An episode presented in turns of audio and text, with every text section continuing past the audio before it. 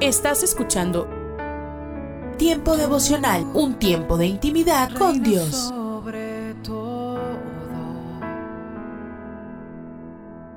tu majestad inigualable es.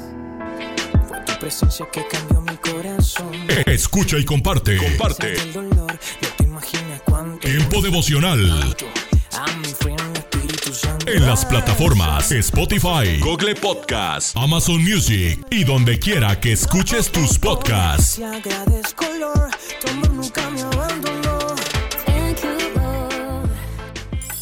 Casa de Oración Santa Fe te invita a sus reuniones. Miércoles 8 pm, domingos 8 am y 11 am.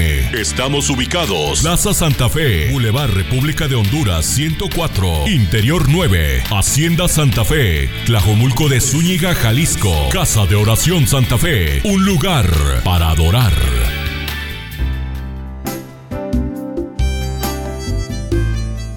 Alimento para el alma.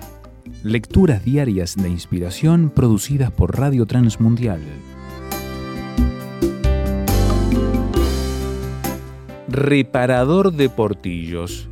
Dios te hizo a ti y a mí un reparador de portillos. Fíjese lo que dice Isaías 40. Todo valle sea alzado y bájese todo monte y collado, y todo lo torcido se enderece y todo lo áspero se allane. Sí, hagamos que la región montañosa se convierta en llanura, rellenemos todos los baches y valles, saltemos los muros, los obstáculos, las barreras con las que llegamos a los pies de Cristo, a la congregación, a la iglesia. Dios nos llama, rescata, limpia, transforma, nos capacita y nos hace nuevas criaturas para que rescatemos a otras personas e igualmente sus vidas sean transformadas. Dios te hizo reparador de portillos, un restaurador de vidas para que vayas y abras los ojos a los ciegos, liberes a los cautivos y a los presos de la cárcel, como bien lo expresa la Biblia por medio del profeta Isaías. Así dijo Jehová, en tiempo aceptable te oí, y en el día de salvación te ayudé, y te guardaré, y te daré por pacto al pueblo, para que restaures la tierra, para que heredes, para que digas a los presos salid, y a los que están en tinieblas mostraos. En los caminos serán apacentados, y en todas las alturas tendrán sus pastos. Tu corazón y el mío solo deben estar dispuestos para obedecer a lo que Dios nos indique que hagamos, y así cumpla su propósito nosotros como restauradores, servidores y ministros suyos, reparadores de portillos enseñados por Dios. Dios no desprecia la sencillez de tu corazón, la usa para mostrar cómo reparar. Disponte a reparar portillos y serás un ganador de almas. Meditación escrita por Carmen Maluenga Mejías, Venezuela.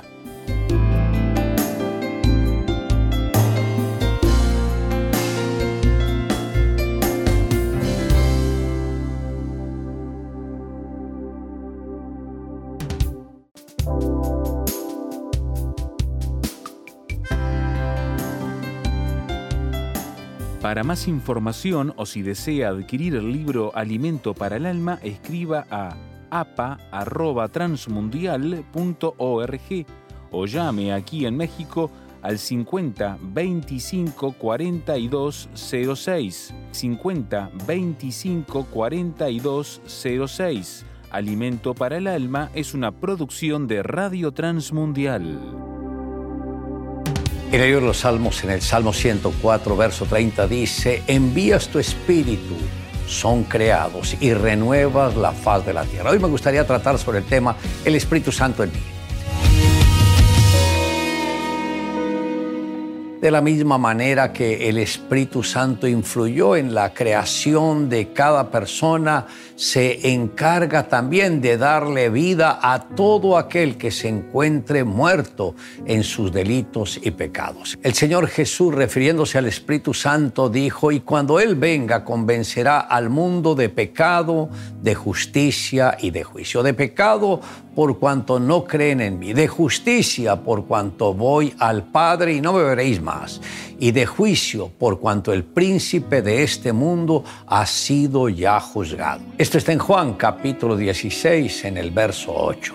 Fue el Espíritu Santo quien convenció a Tomás de su pecado de incredulidad, quien cayendo de rodillas exclamó ante el Señor Jesús diciendo, Señor mío y Dios mío. También fue el Espíritu Santo el que usó la mirada del Señor Jesús para redarguir a Pedro después de que éste lo había negado en tres oportunidades. Y Pedro salió afuera llorando amargamente. Poco antes de que el Señor ascendiera al cielo, los discípulos tenían una inquietud y le dijeron, Señor, ¿restaurarás el reino de Israel en este tiempo? Y él les dijo, no os toca a vosotros saber los tiempos o las sazones que el Padre puso en su sola potestad, pero recibiréis poder cuando haya venido sobre vosotros el Espíritu Santo y me seréis testigos en Jerusalén, en Judea, en Samaria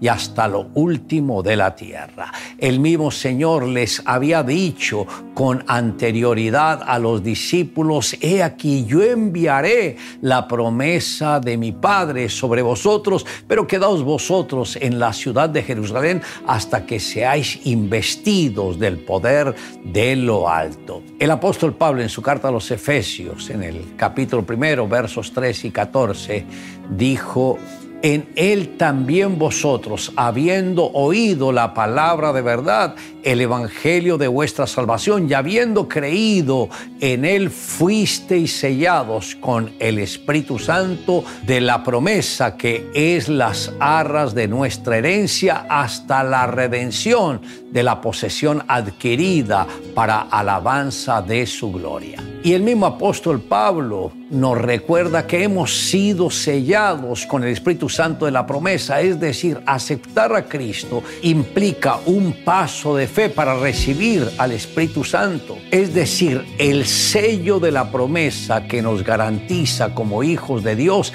lo estamos recibiendo a través de la fe. Son las arras que Dios nos entregó como evidencia de que somos redimidos por la sangre de Jesús para la alabanza de su gloria. Fort Knox es la reserva de oro de los Estados Unidos y la más grande de todo el mundo. El valor de oro ahí asciende a más de 459 mil millones de dólares. Además guarda riquezas de la corona inglesa, víveres, medicamentos y en caso de una guerra nuclear podría proteger a la familia del presidente. La gente común no puede acercarse a este lugar ni entrar a él. Intentarlo sería misión imposible. Está resguardado por soldados y maquinaria de guerra. Se necesita de un código para abrir la puerta de la entrada principal que pesa 22 toneladas. Por eso se dice que es el lugar más rico y seguro del mundo. Pero ¿será que este es realmente el lugar más seguro del mundo? No. La Biblia nos habla de un lugar secreto. Jehová es mi refugio. Así es. Jehová es mi refugio. Es un escondite simbólico y quienes se refugian en él disfrutan de la mejor protección. Un verdadero resguardo de toda persona es secreto. La gente que carece de visión espiritual lo desconoce. Simplemente no saben de su existencia. Ni toda la seguridad, ni todo el oro de Fort Knox, ni del mundo se puede comparar con todas las bendiciones que estamos recibiendo y recibiremos a mayor escala en el futuro cercano si permanecemos en el lugar secreto del Altísimo. Te invito a que me acompañe en la siguiente oración. Amado Dios, gracias, porque no solamente enviaste a tu Hijo Jesús para que nos redimiera, sino que también enviaste al Espíritu Santo para que Él sea el que viva dentro de nosotros, el que nos guíe, el que nos dirija, para mantenernos conectados contigo y también con nuestro Señor Jesucristo, que es nuestro Redentor. Te amamos Dios en Cristo Jesús. Amén. Declare juntamente conmigo, envías tu espíritu, son creados y renuevas la faz de la tierra.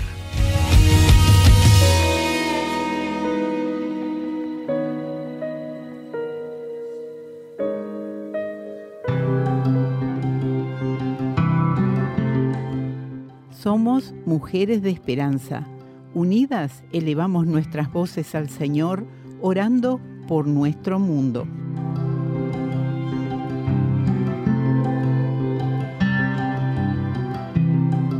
Padre, nos has llamado a vivir una vida abundante en la en que entendamos nuestro valor ante tus ojos. Que las mujeres nepalesas acepten esta verdad y rechacen la mentira de que son ciudadanas de segunda clase. Ten misericordia de estas mujeres y ayúdalas a superarse. En el nombre de Jesús. Amén. Descarga el boletín de oración con todas las peticiones del mes, artículos adicionales para sembrar esperanza en mujeresdeesperanza.org o solicítalo por WhatsApp al signo de más 598 91 610 610. Hoy, en Ecos del Pasado. Hombres del Mañana.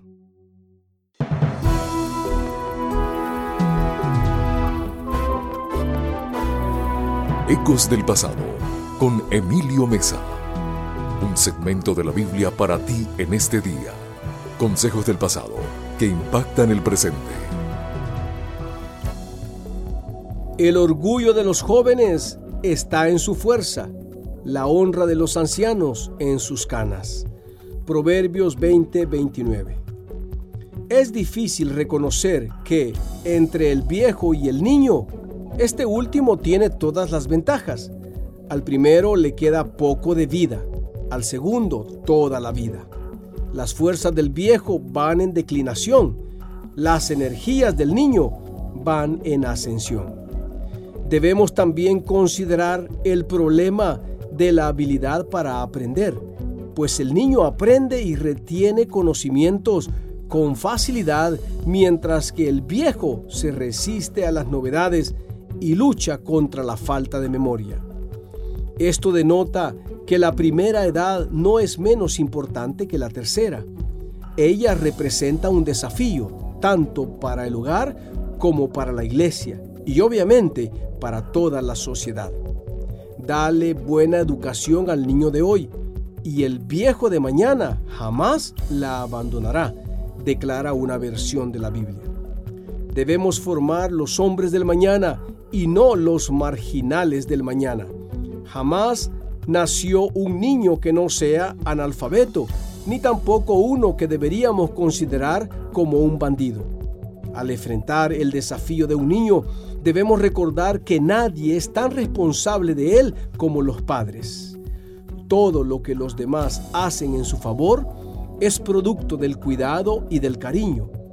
El niño merece recibir un hogar bien constituido. Solos se nos hará muy difícil esa tarea, pero con Dios será mucho más fácil.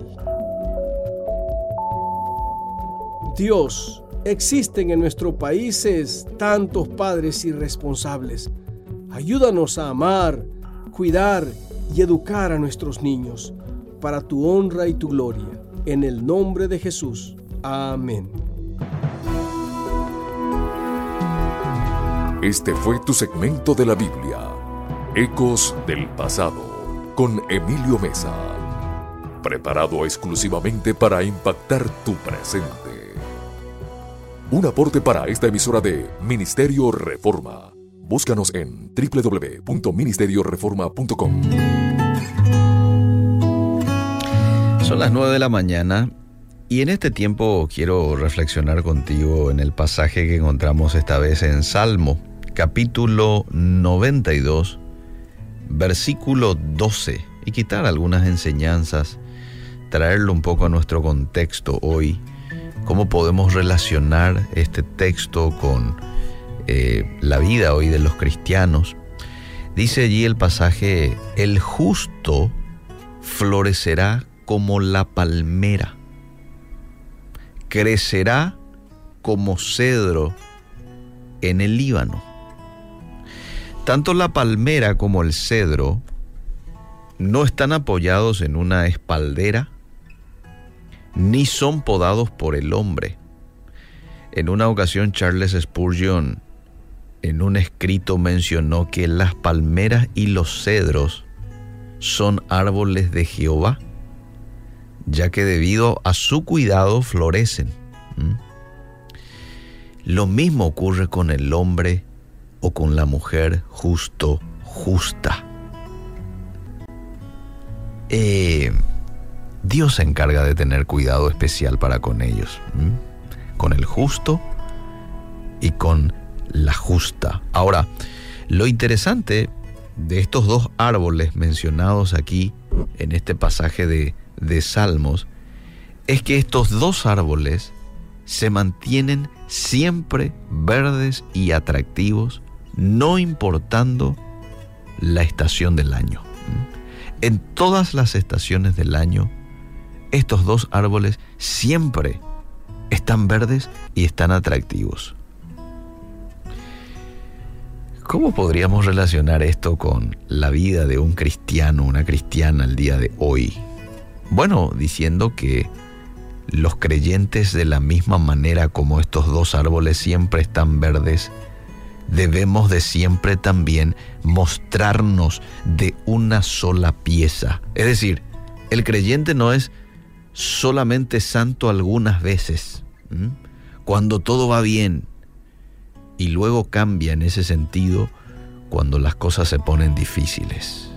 El creyente no es solamente dependiente de Dios en los momentos de bendición, no, también en los momentos de crisis y aún más.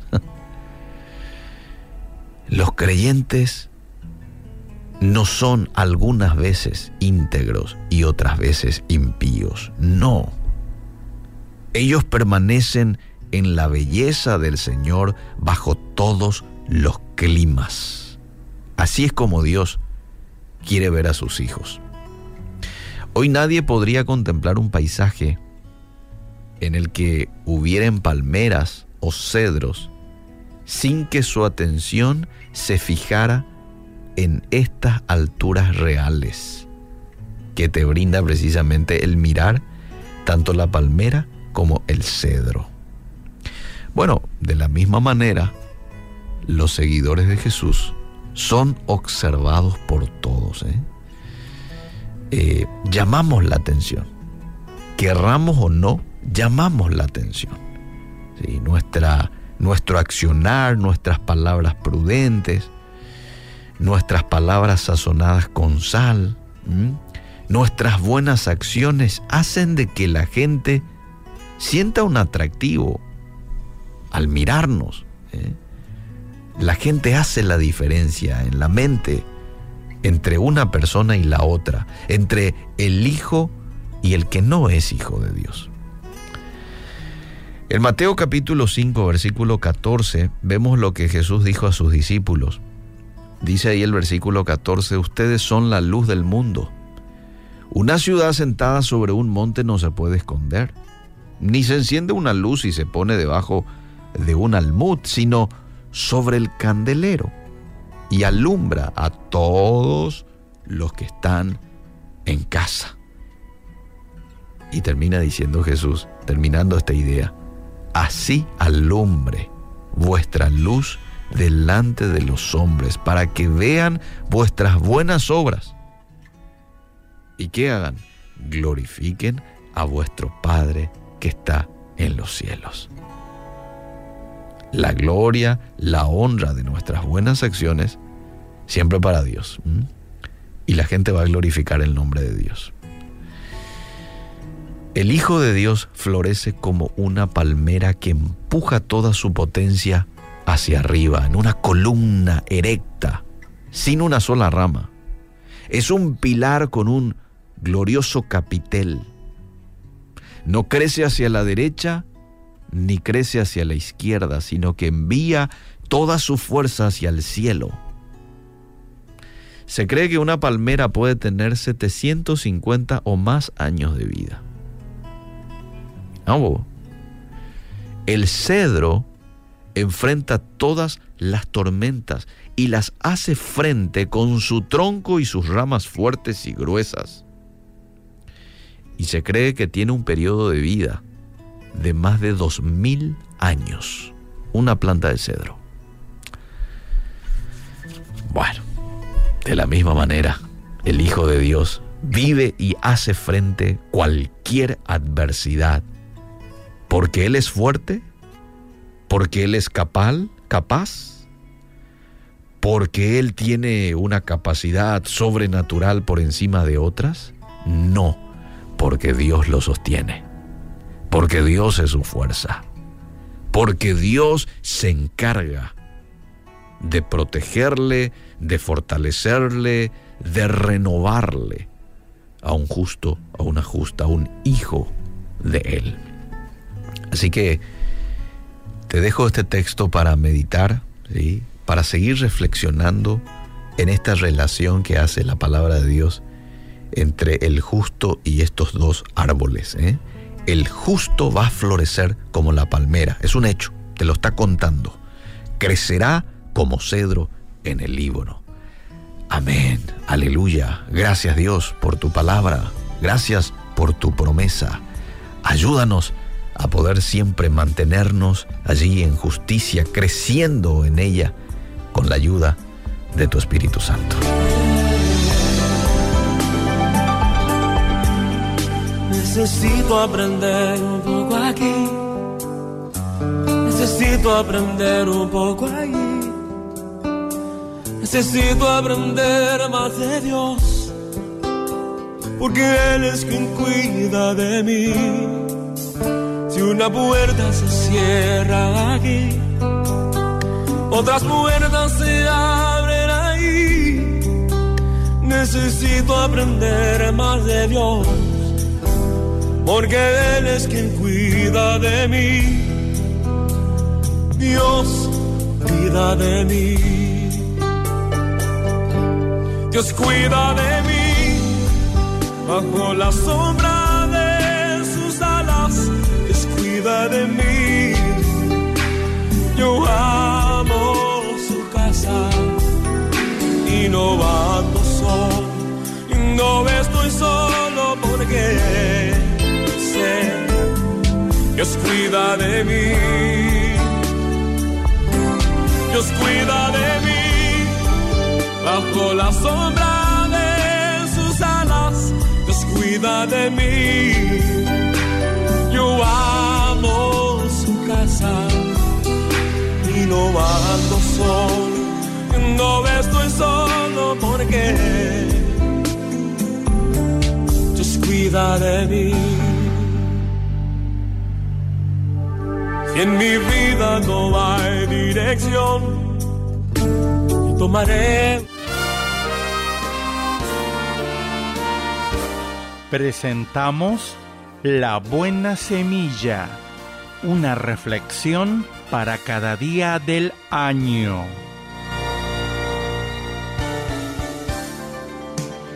La buena semilla para hoy se encuentra en Tito 3, versículos 4 y 5 cuando se manifestó la bondad de Dios nuestro Salvador y su amor para con los hombres, nos salvó no por obras de justicia que nosotros hubiéramos hecho, sino por su misericordia.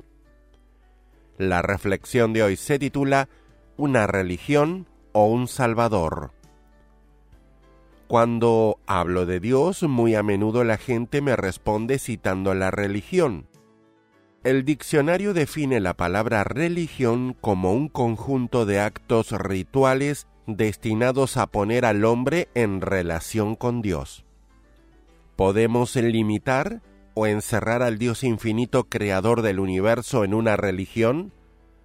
Todas las religiones del mundo son construcciones humanas. Sus prácticas y credos proporcionan una estructura que tranquiliza a los fieles aún hoy constituyen barreras que guían y orientan los comportamientos tratando de obligar a cada persona a comportarse bien. Pero Dios es infinitamente más grande que cualquier sistema religioso. La Biblia no nos propone una religión. El mensaje del Evangelio no consiste en atar a nadie a una religión, sino a establecer una relación viva y feliz entre el Dios infinito y cada uno de nosotros. Las religiones ofrecen al hombre un camino hacia Dios a través de una buena conducta, rituales y obras meritorias. En cambio, el Evangelio presenta el camino de Dios hacia el hombre. De hecho, Dios vino a nosotros porque nosotros no podíamos ir a Él. Jesucristo se hizo hombre como nosotros. Al morir en la cruz, quitó la barrera del pecado que nos separaba de Dios. El Evangelio, palabra que significa buena nueva, no es la proclamación de una religión, sino de un Salvador. ¿Tiene usted una religión o un Salvador?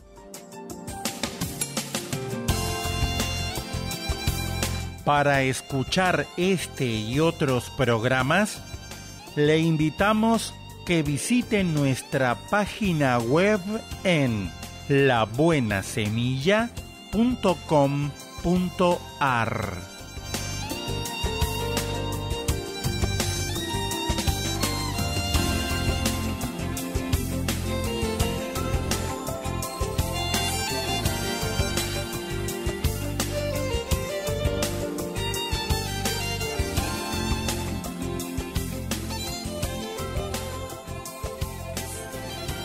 el alimento que tu alma necesita, la dosis diaria.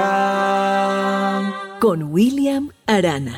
Lo único que quiero es adorarte, lo único que quiero es adorarte. Vengo a tus pies para entregar mi corazón. Quiero que pienses en algún momento, alguna ocasión donde has estado en un lugar donde todo está muy bonito todo está tan bien puesto, unas eh, porcelanas bien finas o una cristalería, y de pronto te volteas y se rompe algo porque tú lo empujaste sin querer queriendo, pero de pronto lo hiciste. ¿Tú qué haces? Si nadie te está viendo, tratas de esconderlo, estoy seguro de eso. Mira, eso está requete comprobado. Científicamente comprobado que uno quiere esconderlo. Tapar, como hace el gatico. Tapar con la arenita, con la tierrita, con el acerrín, con lo que quieras taparra falta. Cuando nosotros cometemos algún error, la primera opción que se nos viene a la mente es esconder, esconder eso, que no lo vean, ¿cierto? Pero si nos ven como que uno esconde las manos hacia atrás, o sea, uno queda en la evidencia.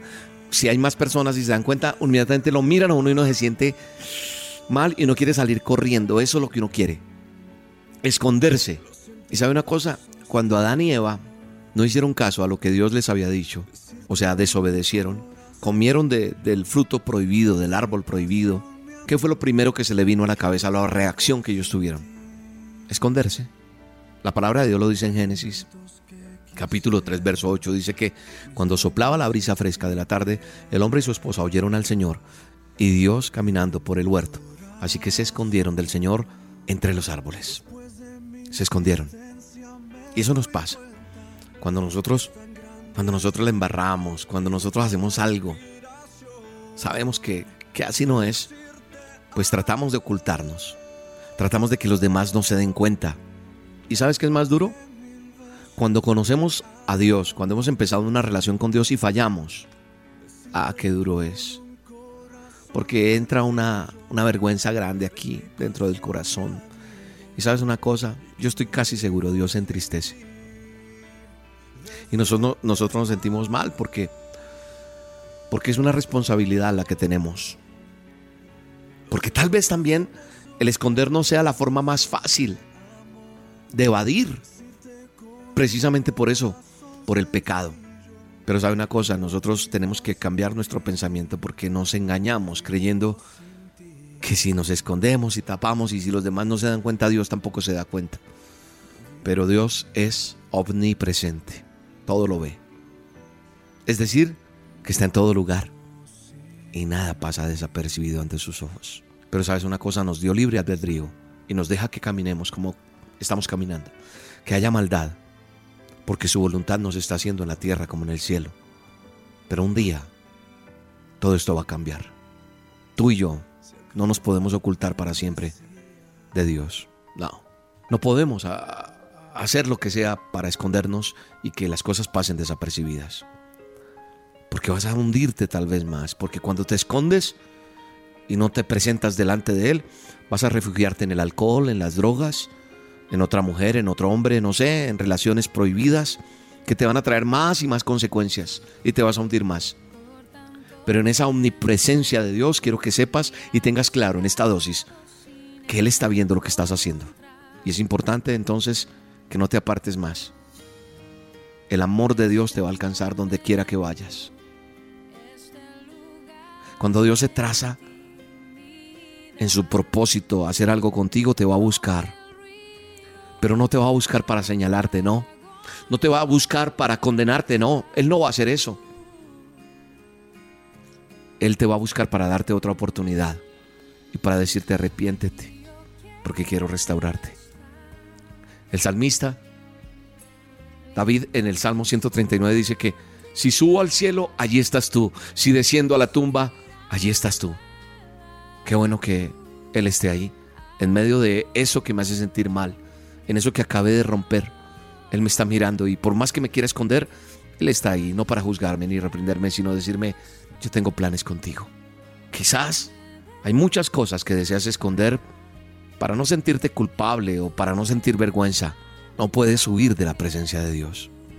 No sigas viviendo con esa vergüenza. Preséntate delante de Dios. Hoy es un día donde te presentas de- delante de Dios y le dices al temor que se vaya.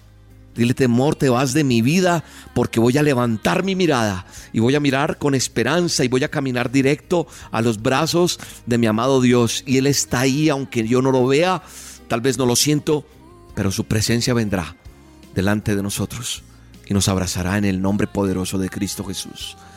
Yo declaro que todo pecado, toda esclavitud que hay en tu vida, Dios te da la libertad para que seas nuevo en Él, nueva en Él, en el nombre de Jesús. Yo lo creo y yo lo declaro en el nombre de Jesús y te hablo a ti y te digo, hoy es un día en el cual yo no tienes que sentir más vergüenza, donde no tienes por qué esconderte más, sino vas a decirle, Señor, aquí estoy.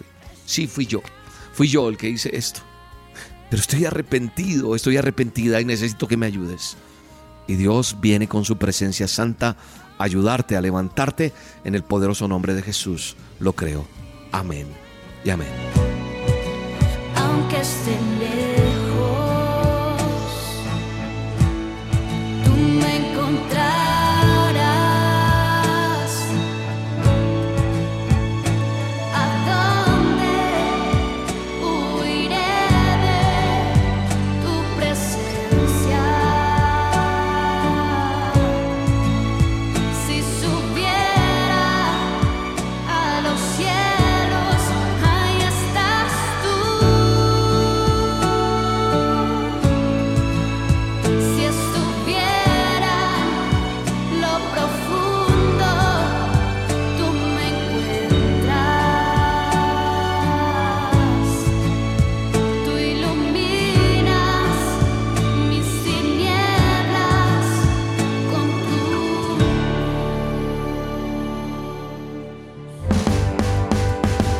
Acabas de escuchar La Dosis Diaria con William Arana, una producción de Roca Estéreo. En este mes de mayo cumplimos 15 años reafirmando tus sentidos.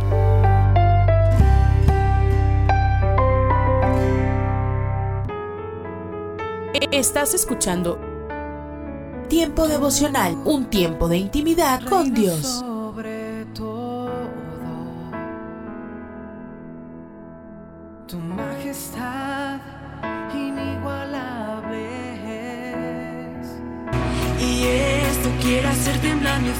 Escucha y comparte. Comparte. Tiempo devocional en las plataformas Spotify, Google Podcast, Amazon Music y donde quiera que escuches tus podcasts.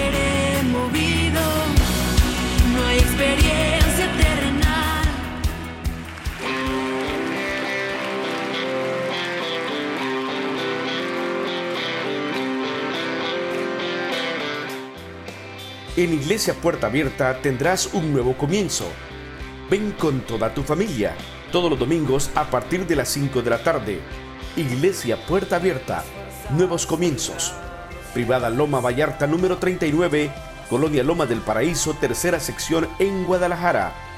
Para más información búscanos en Instagram o en Facebook como Puerta Abierta NC. En Puerta Abierta NC somos una iglesia que crece.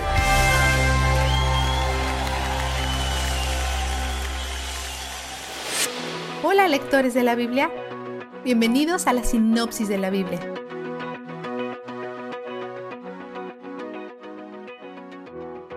Hoy terminamos de leer la Torá. Ayer, al finalizar, Dios le dijo a Moisés que escribiera una canción sobre el pasado, presente y futuro de los israelitas, misma que llama a Israel a prestar atención a la grandeza de Dios. Luego usa algunos recursos poéticos, símiles, metáforas, personificaciones, antropomorfización, hipérbole. Así que no te asustes cuando leas frases como para vergüenza de ellos ya no son sus hijos, son una generación torcida y perversa. Dios no se ha deshecho de ellos para siempre. Esta es una hipérbole que enfatiza el peso de lo que ha sucedido. El resto del contexto ayuda a aclarar estos versos aterradores. Cada vez que Israel rechaza a Dios, Él comienza a integrar otras naciones a su familia. Parte de su plan consiste en enviar a Israel al desastre, pero se mide en todo esto, nunca queriendo que el enemigo obtenga crédito por su victoria sobre Israel. La única forma de obtener la victoria sobre el pueblo de Dios es si Dios lo permite, pero tendrá compasión de Israel en su debilidad y traerá justicia. La palabra Jesurún se aparece tres veces en esta canción es una referencia a los israelitas. Significa los rectos y se usa irónicamente aquí, ya que no son rectos.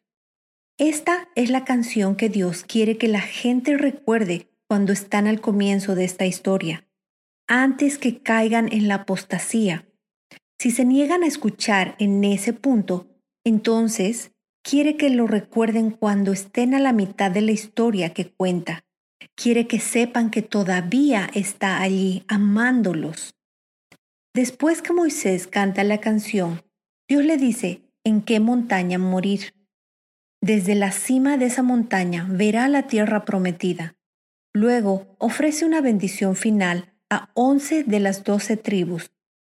La tribu de Simeón no se menciona aquí, pero posiblemente Moisés no los olvidó Probablemente fue un movimiento profético de su parte, dándonos una indicación de lo que Dios tiene reservado. Los simeonitas eventualmente se dispersarán y la tribu de Judá los absorberá. Jacob profetizó sobre estas mismas líneas en Génesis 49:7. Luego que Moisés los bendice, sube a la montaña, ve la tierra prometida y muere, viejo y fuerte, entonces vemos algo extraño y hermoso.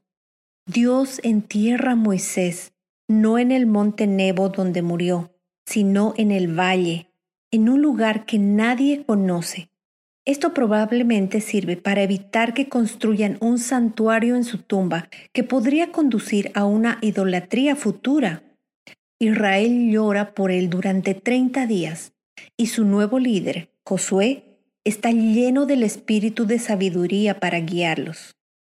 En cuanto al Salmo 91, uno de los salmistas le puso música a las palabras de Moisés para que pudieran ser cantadas y recordadas. Es un dulce recordatorio para los israelitas de quién es Dios y por qué situaciones los ha llevado. Veamos el vistazo de Dios. El Salmo 91.14 dice, Yo lo libraré porque Él se acoge a mí. Lo protegeré porque reconoce mi nombre. Estas palabras son poderosas. La palabra coger en la frase Él se acoge a mí indica un anhelo y un deseo. La palabra reconoce en la frase porque reconoce mi nombre es la misma palabra que se usa para decir cosas como Adán volvió a unirse a su mujer. Indica conocimiento íntimo. Y dado que nombre indica carácter, entonces que Dios diga, Él reconoce mi nombre, Es como decir, conoce íntimamente quién soy realmente. Hay una buena posibilidad de que esto sea lo que está sucediendo aquí mientras lees su palabra. Tu corazón está siendo unido a Él de manera más profunda. Probablemente te encuentres queriendo leer tu Biblia a veces y tal vez ese sentimiento te haya tomado por sorpresa. Tal vez es completamente nuevo y desconocido para ti. A través de esto, te está enseñando a sujetarte firmemente a Él. Te está mostrando quién es Él, enseñándote a conocer su nombre. Hay liberación y protección para nosotros en esto. Liberación del mundo y de nosotros mismos. Liberación hacia una mayor libertad y júbilo y hacia Él. Porque Él es donde el júbilo está. La sinopsis de la Biblia es presentada a ustedes gracias a D-Group, estudios bíblicos y de discipulado que se reúnen en iglesias y hogares alrededor del mundo cada semana. Esto es la palabra para ti hoy.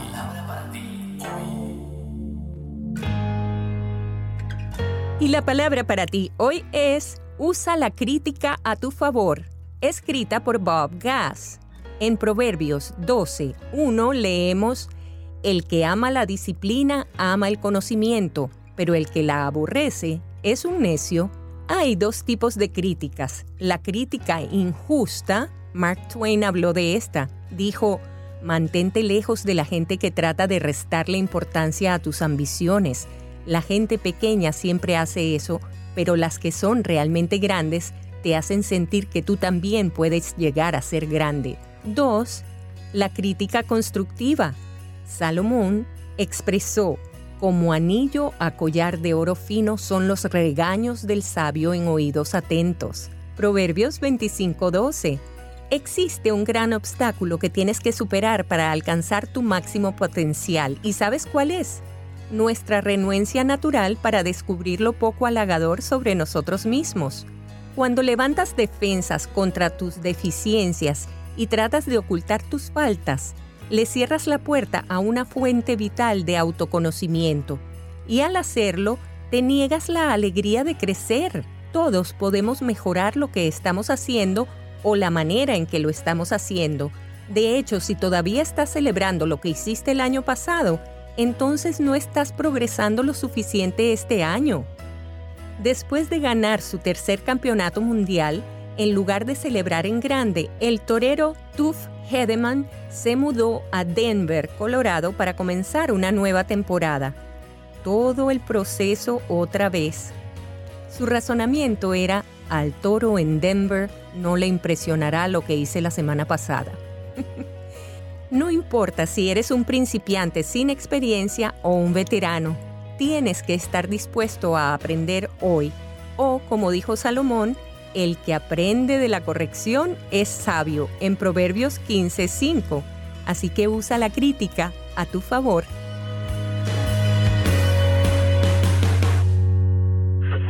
Hola, les habla Junior Velázquez. Bienvenidos a Latido. ¿Sabías que los conflictos bloquean la comunión con Dios? Mateo 5:9 nos dice, Dichosos los que trabajan por la paz, porque serán llamados hijos de Dios. Entonces, como ser un pacificador, toma acción. Si la relación con tu familia, amigos o, trabajo necesita atención, no esperes, no te quedes de brazos cruzados, ataca el problema de raíz. Hay un dicho que dice, para pelear se necesitan dos. Si una persona hace la paz, la otra no tiene otro remedio que aceptarla. Reconcíliate, no vale de nada cuanto horas leas la Biblia o alabas a Dios. Si no te llevas bien con los demás, Trabajemos por la paz para ser llamados hijos de Dios. Latido les llega a través del ejército de salvación.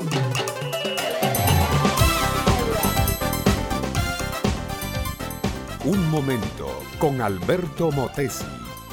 Una respuesta práctica a tus interrogantes sobre tu vida y los problemas del mundo moderno.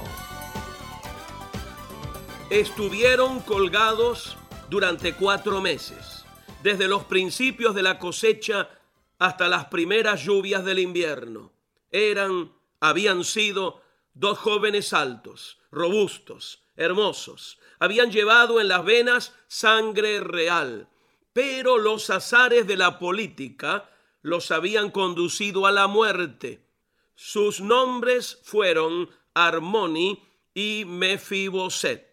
Fueron entregados como precio de un arreglo político a los vengativos gabaonitas, y los gabaonitas los ahorcaron una puesta de sol. Allí quedaron los dos hermanos, balanceándose suavemente al soplo del viento, trazando con los pies un triste movimiento pendular.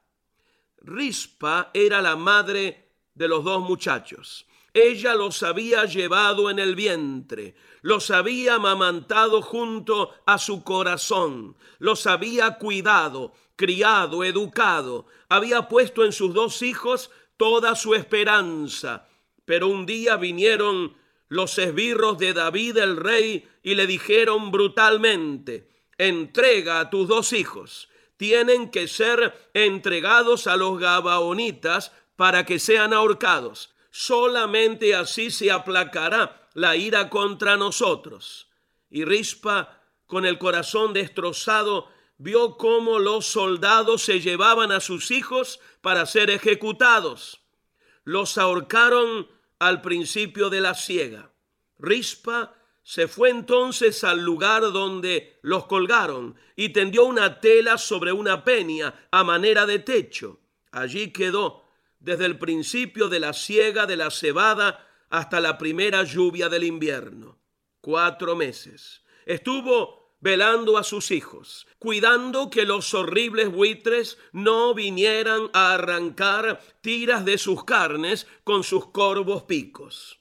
Cuatro meses en que los estuvo mirando, cuatro meses en que estuvo derramando lágrimas, ofreciéndoles la última y más patética prueba de su amor de madre. Cuando al fin cayeron las primeras lluvias y los cuerpos ya convertidos en esqueletos descarnados, cayeron a tierra, Rispa se levantó y se fue.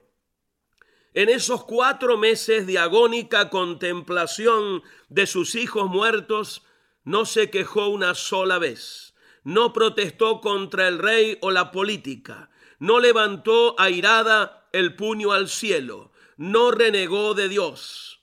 Simplemente acompañó a sus hijos hasta el fin. Cuando ya convertidos en polvo otra vez, se mezclaron definitivamente con la madre tierra. Rispa se fue convencida que algún día en la resurrección de los justos recuperaría a sus retoños. Este de Rispa, la madre sufrida, amable oyente, es uno de los más patéticos ejemplos bíblicos de amor verdadero, amor que espera, amor que calla, amor que se resigna, amor que espera en Dios y en la resurrección. Este es un tipo de amor muy escaso en este tiempo, el típico amor entre comillas, amor de esta época es egocéntrico, sensual, lleno de apetito voraz. El amor de la mujer de nuestra historia de hoy representa el santo amor de Dios, que sigue esperando, acompaña en el dolor, permanece en la tragedia y te sigue esperando a ti. Este fue Un Momento con Alberto Motesi. Escúchanos nuevamente por esta misma emisora. Educación que transforma. ¿Te quieres preparar mejor? Visita albertomotesiuniversity.com y pulsa el botón de la escuela virtual. Vivimos en una época en la que los valores como personas, como ciudadanos y como familia se han olvidado. Como hijos, hermanos y padres, todos podemos dar motivación a fin de hacer de la nuestra una mejor sociedad. Motivación con Dairo Rubio Gamboa. Un niño que estaba por nacer le dijo a Dios, Señor, tú me vas a enviar mañana a la tierra, pero ¿cómo viviré tan pequeño e indefenso? Entre muchos ángeles escogí uno para ti que te está esperando y te cuidará. Pero dime, aquí en el cielo no hago más que cantar y sonreír. Esto solo basta para ser feliz. Tu ángel te cantará, te sonreirá todos los días y tú sentirás su amor y serás feliz. ¿Y cómo entender cuando la gente me hable? Si no conozco el extraño idioma que hablan los hombres, tu ángel te dirá las palabras más dulces y más tiernas que puedas escuchar y con mucha paciencia y cariño te enseñará a hablar. ¿Y qué haré cuando quiera hablar contigo, mi Dios? Tu ángel te enseñará a orar. Pero estaré siempre triste porque no te veré más, Señor. Tu ángel te hablará de mí y te enseñará el camino para que regreses a mi presencia, aunque yo siempre estaré a tu lado. En ese instante el niño empezó a escuchar voces. Iba a nacer y presuroso decía, Dios mío, si ya me voy, dime su nombre. ¿Cómo se llama mi ángel? Su nombre no importa, tú le llamarás mamá. Los ángeles son seres celestiales que para los humanos representan a quienes están cerca de Dios y que Él los ha puesto a nuestro servicio. Una madre es eso, como un ángel que nos cuida, nos guía, nos endereza el camino y nos muestra la verdad de Dios. ¿Cómo tratarías a un ángel si se te apareciera ahora? ¿Cómo tratas a tu madre? ¿Qué es lo que más recuerdas de ella? ¿Y tú como madre, puede tu hijo decir que eres como su ángel? Una madre, lo más bello que Dios creó en nuestro mundo. La más bella palabra en labios de un hombre es la palabra madre, y la llamada más dulce, Madre mía, Khalil Gibran. Oh Dios, tú formaste mis entrañas, tú me hiciste en el vientre de mi madre. Te alabaré porque formidables, maravillosas son tus obras, exclamó el salmista. Motivación con Dairo Rubio Gamboa. Escríbenos a contacto arroba motivación a la familia punto org. En apoyo a la familia de América Latina. Estás escuchando Tiempo devocional, un tiempo de intimidad con Dios. Sobre todo, tu majestad inigualable es. Mi identidad está en la roca. Eh, Escucha y comparte. Comparte. Mi salvación en Tiempo devocional. En las plataformas Spotify, Google Podcast, Amazon Music y donde quiera que escuches tus podcasts. Dios me has escogido, Casa de Oración Santa Fe te invita a sus reuniones. Miércoles 8 pm, domingos 8 am y 11 am. Estamos ubicados. Plaza Santa Fe, Boulevard República de Honduras 104, Interior 9, Hacienda Santa Fe, Tlajomulco de Zúñiga, Jalisco. Casa de Oración Santa Fe, un lugar para adorar. Juan 11:21. Señor, si hubieras estado aquí, mi hermano no habría muerto. Cuando Jesús llegó a, Betania, la primera persona que salió a su encuentro fue Marta. Y no sabemos si existió en sus palabras un reproche hacia el Señor, pero sí muestran que Marta había entrado en, en, esa, en ese círculo sin salida que todos recorremos en tiempos de crisis, como, como Marta. Y se trata de ese proceso mental en el que una y, otra vez eh, está la especulación acerca de lo diferente que habría sido el presente si tal o cual situación del pasado no hubiera ocurrido. ¿Mm? Eh, eh, ese pensamiento mental, ¿qué hubiese pasado si? Constantemente, ¿verdad? Eh, en nuestra mente. Y el lamento de Marta era aún más intenso porque sus palabras eran 100% acertadas. Si Jesús hubiera estado presente en el momento de la enfermedad de su hermano Lázaro, no cabe duda de que podía haberlo sanado.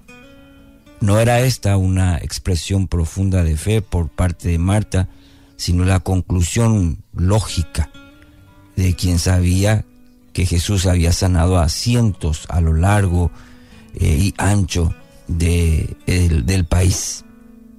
Marta no estaba sola en su lamento. Cuando María llega, también dice exactamente la misma frase. Señor, si hubieras estado aquí, mi hermano no habría muerto. El versículo 32.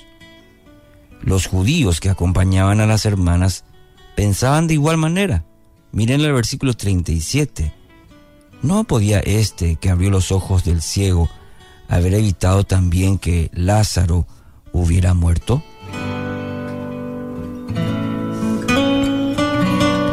Interesante, ¿no? La tentación de volver eh, la mirada hacia el pasado y hundirse en inútiles especulaciones, nos damos cuenta que es, diríamos, universal. Cuando vemos en el, Antiguo Testamento, por ejemplo, a los israelitas que volvieron una y otra vez los ojos hacia Egipto, cuando las circunstancias en el desierto eran desfavorables. También le sucedió a Josué cuando se entusiasmó eh, y fue a atacar la ciudad de Jai sin consultar al Señor, en Josué capítulo 7. Y ante la inesperada derrota que sufrieron sus hombres, la asombrosa victoria lograda en Jericó pasó al olvido y Josué quedó atrapado en ese lamento. ¿Para qué se le habría ocurrido cruzar el río Jordán? Aún Cristo en Getsemaní preguntó al Padre si no existía algún otro camino que no fuera el de la cruz.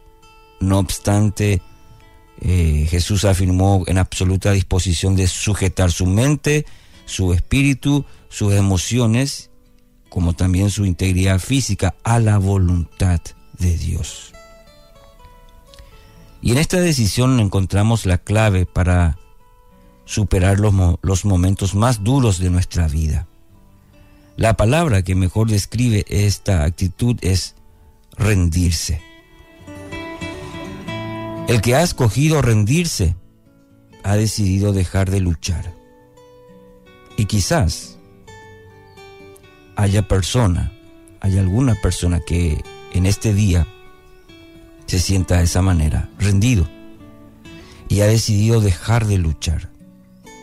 Y esta decisión no solamente alcanza las circunstancias particulares que atraviesa, sino que también impone una quietud sobre aquel lugar donde se libran nuestras más feroces batallas. ¿Cuál es? La mente.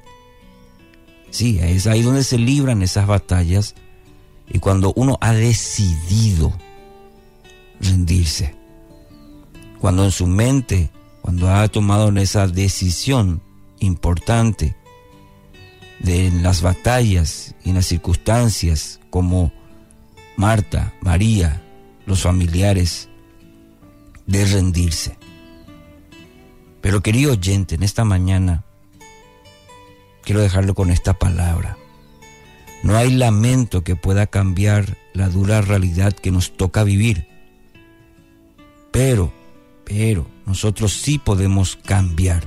Vos, del otro lado que estás escuchando, de un estado de angustia, de un estado de agitación, de preocupación o quizás de temor, podemos pasar a la quietud,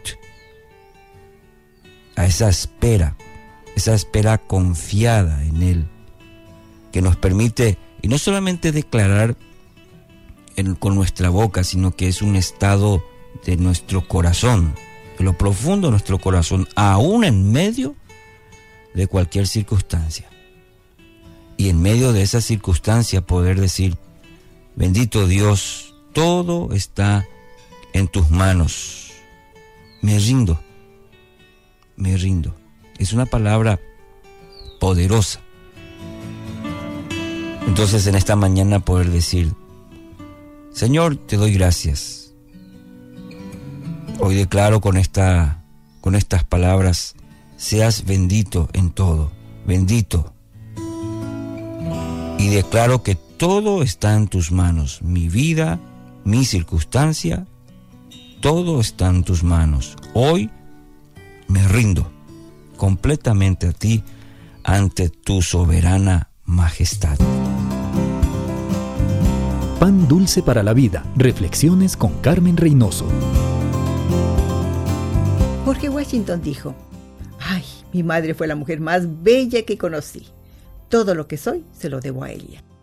Atribuyo todos mis éxitos en esta vida a la enseñanza moral, intelectual y espiritual que yo recibí de ella.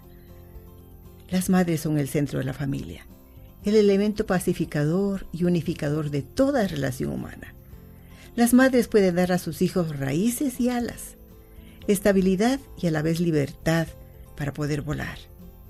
De las madres que construyen con amor y sacrificio, dice el rey Lemuel, el corazón de su marido confía en ella. De ella recibe el bien y no el mal. Ella trabaja con sus manos. Temprano se levanta para alimentar a su familia. Alarga su mano al pobre, abre su boca con sabiduría. Sus hijos le llaman bienaventurada y su marido también le alaba. Amiga, deseo de todo corazón que tu familia diga lo mismo de ti. Pan dulce para la vida. Reflexiones con Carmen Reynoso. ¿Qué anhelas más respecto a la eternidad con Dios? ¿Qué promesas de eso las que más te gustan? El pensamiento de hoy está escrito por James Banks. James escribe. Un recordatorio de la belleza y la brevedad de la vida crece frente a mi casa. La primavera pasada, mi esposa plantó una enredadera de flor de luna, llamada así porque las flores redondas y grandes parecen una luna llena. Cada flor se abre por una noche y luego se seca con el sol de la mañana siguiente para no florecer nunca más. Pero la planta es prolífica y cada atardecer presenta un renovado despliegue de flores. Nos encanta verla cuando vamos y venimos todos los días preguntándonos qué nueva belleza nos saludará cuando regresemos a casa. Estas frágiles flores evocan una verdad fundamental de las Escrituras. El apóstol Pedro, recordando las palabras del profeta Isaías, escribió, siendo renacidos no de simiente corruptible, sino de incorruptible, por la palabra de Dios que vive y permanece para siempre, porque toda carne es como hierba, y toda la gloria del hombre como flor de la hierba. La hierba se seca y la flor se cae, pero nos asegura que Dios cumple sus promesas siempre. Como las flores, nuestra vida en la tierra es breve, comparada con la eternidad, pero Dios ha puesto belleza en la brevedad. Por la buena noticia de Jesús tenemos un nuevo comienzo con Dios y confiamos en su promesa de la vida eterna en su presencia. Oremos, Salvador precioso, te alabo por tu amor eterno. En el nombre de Jesús. Amén. El pensamiento de hoy fue traído a ustedes de parte de Ministerios Nuestro Pan Diario. Un minuto con Dios, con el doctor Rolando Aguirre. ¿Estás cansado y te sientes que corres sin fuerzas? Al final del día te sientes agotado y quedas sin energía muchas veces sin quererte parar. Tu fuerza es limitada, pero la de Dios es ilimitada. Tu fuerza es finita, pero la fuerza de Dios es infinita. Tu fuerza es agotable, por eso te agotas, pero la fuerza de Dios es inagotable. Dios nunca se queda sin energías y nunca se cansa. Uno de los cristianos más famosos del siglo XIX fue un hombre llamado Hudson Taylor. Él fue misionero en la China. Fue conocido como un hombre brillante y como un gigante en la fe. En su vejez perdió su salud y se debilitó gradualmente. Escribió una carta a un amigo que decía, estoy tan débil que ya no puedo trabajar. Estoy tan débil que ya no puedo estudiar, tan débil que ya no puedo leer mi Biblia, ni siquiera puedo orar. Solo puedo recostarme en los brazos de Dios como un niño pequeño quien confía en Él. ¿Qué haces en esos momentos donde te sientes tan débil? Debes descansar en la fuerza de Dios y reposar en sus brazos como un niño confiando en su papá. La debilidad puede ser algo bueno si nos hace depender de Dios. Esto parece ser paradójico, porque entre más débil te sientes, más dependes de Él. La Biblia dice en 2 de Corintios 12:10, por lo cual, por amor a Cristo, me gozo en las debilidades, en afrentas, en necesidades, en persecuciones, en angustias, porque cuando soy débil, entonces soy fuerte. Para escuchar episodios anteriores, visita unminutocondios.org. Ellos encontraron luz en los valles de sombras. Ellos obtuvieron poder para superar los desafíos. Hombres, mujeres y niños que cada día experimentaron el maravilloso mundo de la oración. A partir de este momento, le invitamos a que entre con nosotros a El maravilloso mundo de la oración, el mejor de los encuentros en la voz del pastor Eduardo Padrón.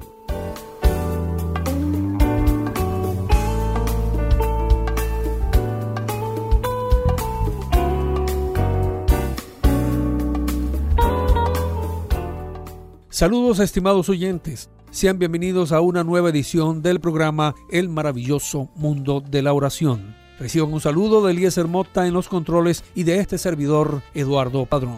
Hoy continuaremos con nuestro tema general, las disciplinas espirituales, y veremos de una forma específica la disciplina del ayuno. Esperamos que sea de su agrado y que el Señor bendiga su vida y sea edificado.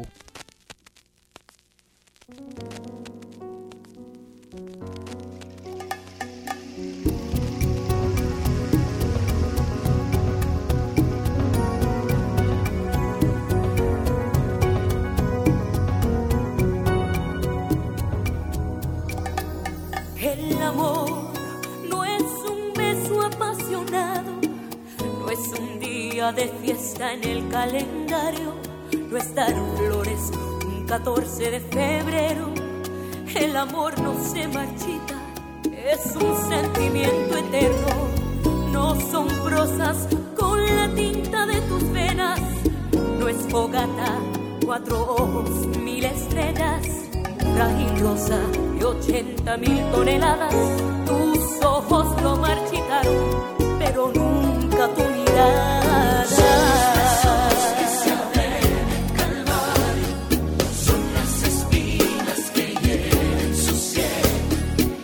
esa lanza que hirió su costado,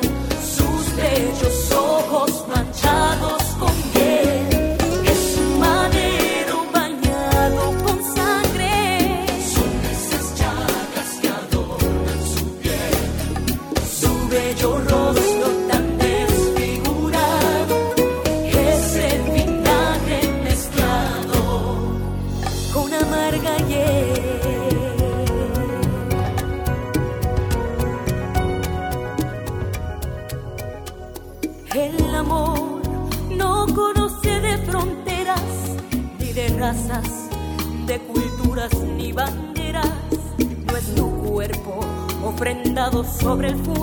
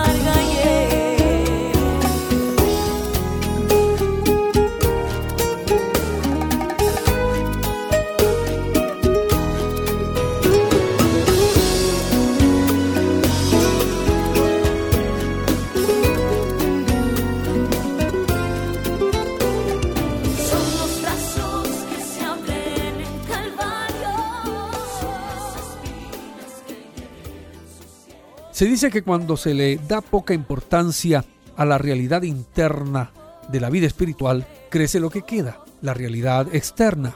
Es el problema del religioso, del que ha caído en las fieras garras de la apariencia, de la ley y del legalismo. ¿Tiene esto sentido cuando se habla del ayuno?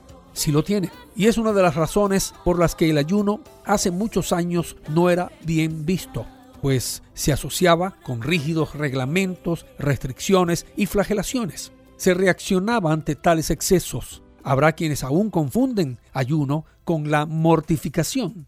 Pero a pesar de estas y otras objeciones, la Biblia tiene mucho que decir del ayuno como disciplina. La lista de los personajes bíblicos que ayunaron se puede ver como un informe sobre quién es quién en la escritura. Moisés, el legislador, David, el rey, Elías, el profeta, Esther, la reina, Daniel, el vidente, Ana, la profetisa, Pablo, el apóstol, Jesucristo, el Hijo encarnado. Muchos de los gigantes cristianos a través de la historia de la iglesia ayunaron y dieron testimonio de su valor. Pero, ¿a qué se refiere el ayuno? En toda la Biblia el ayuno se refiere a la abstención del alimento con propósitos espirituales. Aquí debemos distinguir entre el ayuno como huelga de hambre y el ayuno dietético para la salud. Insistimos, el ayuno bíblico no tiene nada que ver con el poder, ni con llamar la atención, ni con la salud. El ayuno bíblico siempre se centra en propósitos espirituales. Según la escritura, la manera normal de ayunar consistía en abstenerse de toda clase de alimento, sólido o líquido, pero no del agua. En el ayuno de 40 días que hizo Jesús, se nos dice que no comió nada y que al final del ayuno tuvo hambre y que Satanás lo tentó a comer y en la tentación indicó la abstención del alimento pero no del agua. Lucas 4. Desde el punto de vista físico, esto es lo que generalmente implica el ayuno. Algunas veces se describe lo que pudiéramos considerar como un ayuno parcial, es decir, hay restricción de la dieta, pero no abstención total. Hay también varios ejemplos en la Biblia de lo que se ha llamado un ayuno absoluto, es decir, una abstención total tanto de alimento como de agua.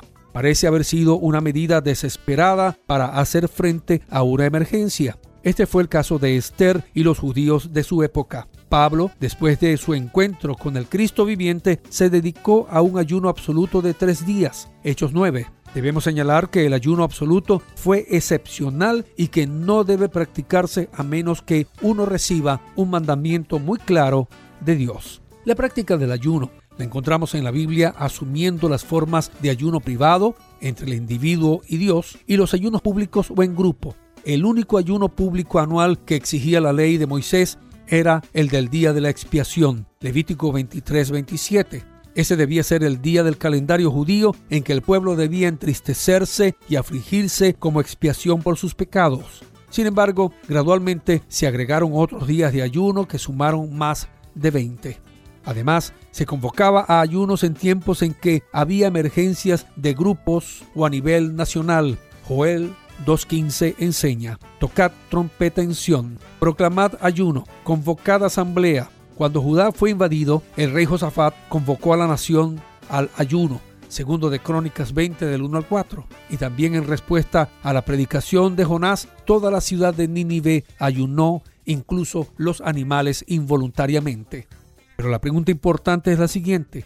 ¿Es el ayuno un mandamiento? Aunque hay muchos pasajes bíblicos que se refieren a este tema, dos se destacan por su importancia. El primero lo hallamos como parte del Sermón del Monte, la enseñanza del Señor sobre el ayuno estuvo directamente en el contexto de la del dar limosnas y la oración, dándonos la suposición clara de que las acciones de dar, orar y ayunar son todas parte de la devoción cristiana. Por tanto, el peso que tiene cada una de ellas es igual.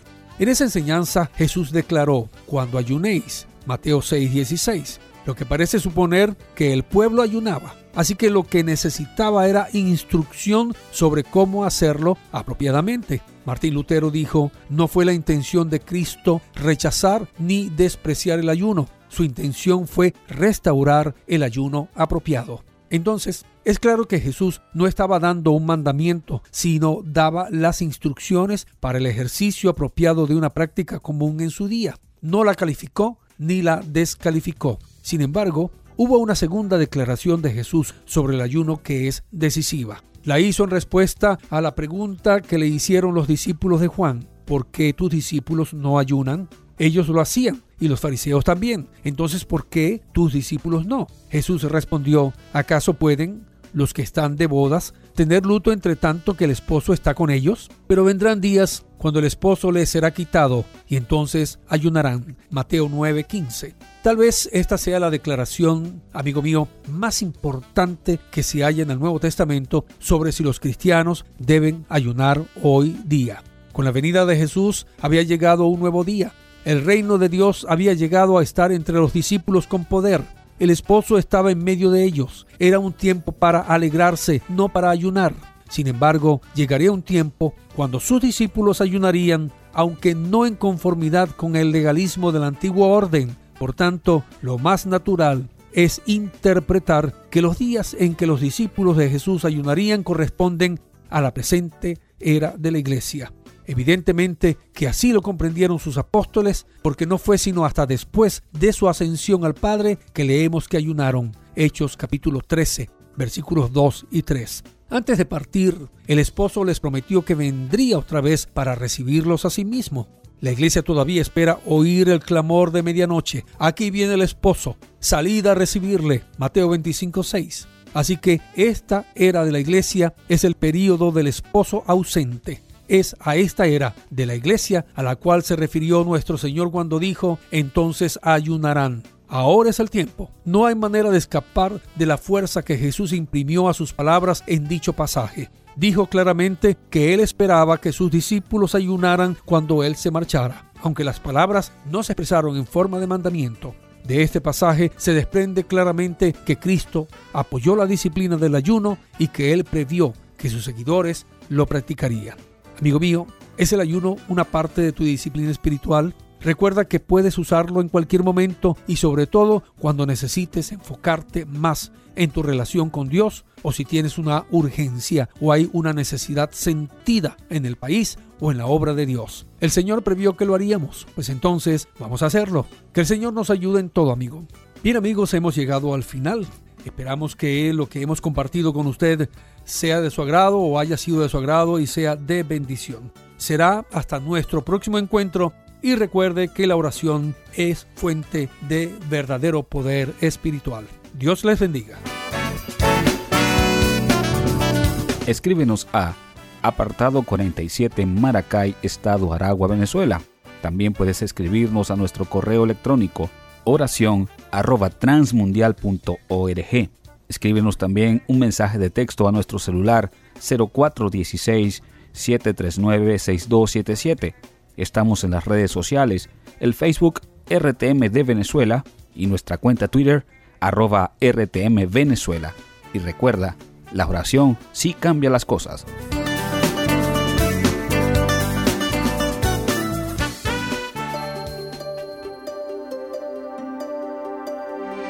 Momentos de la creación. Hola, soy Milton de los Santos. En una difusión anterior hablé sobre el ranúnculo de la nieve, que vive en un ambiente frío y concentra parte del calor del sol en sus anteras y estambres para atraer a los insectos. Para hacer esto de manera efectiva, se mueve para seguir al sol durante el día, una propiedad conocida como heliotropismo. Por lo tanto, me intrigó cuando leí un artículo en New Scientist que sugería que el misterio del heliotropismo había sido resuelto. Los investigadores cultivaron girasoles en un ambiente artificial y utilizando lámparas les dieron un día artificial de 24 horas. En estas condiciones, las flores no se movieron, pero cuando se introdujo un día normal de 24 horas, las flores rastrearon la posición del inexistente sol real. Esto sugeriría que las flores no están atraídas hacia la dirección del sol, más bien tienen un reloj incorporado de 24 horas que fue engañado por un ciclo de 30 horas, pero no por la ausencia de un sol en movimiento real. El artículo del New Scientist no explica cómo y por qué ciertas plantas desarrollaron este mecanismo de reloj, porque no pueden. Pero cuando partimos de una posición bíblica, tiene sentido ver la mano de Dios en el diseño de todo. Él es quien ha decidido cómo y por qué deben operar tales plantas. Para una copia de este programa, escríbanos a info@creationmoments.com o a Momentos de la Creación, PO Box 839, Foley, Minnesota 56329, Estados Unidos y solicite la copia número 2644. Estos son los proverbios de Salomón, hijo de David. Día 11, capítulo 11. Dios rechaza a los tramposos, pero acepta a los honrados. El orgulloso termina en la vergüenza y el humilde llega a ser sabio. Al bueno lo guía la justicia, al traidor lo destruye la hipocresía. Cuando te enfrentes al gran juez, de nada te servirán las riquezas. Solo haciendo lo que es justo, te librarás de la muerte. Cuando somos honrados, todo en la vida es más fácil, pero a los malvados, su propia maldad los destruye. Cuando somos honrados, estamos a salvo del mal, pero a los traidores, su ambición los domina. Cuando mueren los malvados, mueren con ellos su esperanza y sus sueños de grandeza. A los malvados les cae la desgracia, pero los buenos quedan a salvo. Los chismes de los malvados destruyen a sus semejantes, pero a la gente honrada la salva la sabiduría. Cuando los buenos triunfan, la gente se alegra. Cuando los malvados mueren, todo el mundo hace fiesta. La presencia de los buenos trae bienestar a la ciudad. La presencia de los malvados solo le trae desgracias. El que es imprudente critica a su amigo. El que piensa lo que dice sabe cuándo guardar silencio. La gente chismosa todo lo cuenta. La gente confiable sabe callar. Sin buenos gobernantes, la nación fracasa con muchos consejeros puede salvarse. Si te comprometes a pagar las deudas de un desconocido, te metes en grandes problemas. Evita esos compromisos y vivirás tranquilo. La mujer bondadosa gana respeto y el hombre emprendedor gana riquezas. Compadece a los demás y te harás bien a ti mismo. Pero si les haces daño, el daño te lo harás tú. Las ganancias del malvado no son más que una mentira. La verdadera ganancia consiste en hacer el bien. El premio del bueno es la vida, el del malvado es la muerte. Dios no soporta a los malvados, pues piensan solo en la maldad. En cambio a la gente honrada les muestra su bondad. Una cosa es segura, los malvados no quedarán sin castigo, pero la gente buena se salvará. La mujer bella pero tonta es como anillo de oro en la trompa de un cerdo. Los deseos de los buenos siempre traen bendición. Los deseos de los malos solo traen destrucción. Quienes son generosos reciben en abundancia. Quienes ni sus deudas pagan, acaban en la miseria. El que es generoso progresa. El que siembra también cosecha. Al que esconde el trigo para venderlo más caro, la gente lo maldice. El que lo vende a buen precio, la gente lo bendice.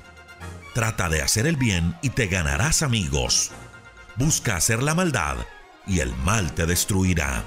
Quien confía en sus riquezas se encamina al fracaso, pero quien es honrado camina seguro del triunfo. El tonto que daña a su familia acaba perdiéndolo todo y termina siendo esclavo del sabio. El premio de los buenos es la vida misma y el premio de los sabios es el aprecio de la gente.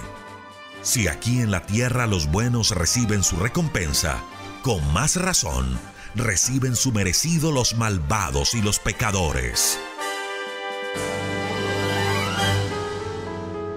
Estás escuchando Tiempo devocional, un tiempo de intimidad con Dios.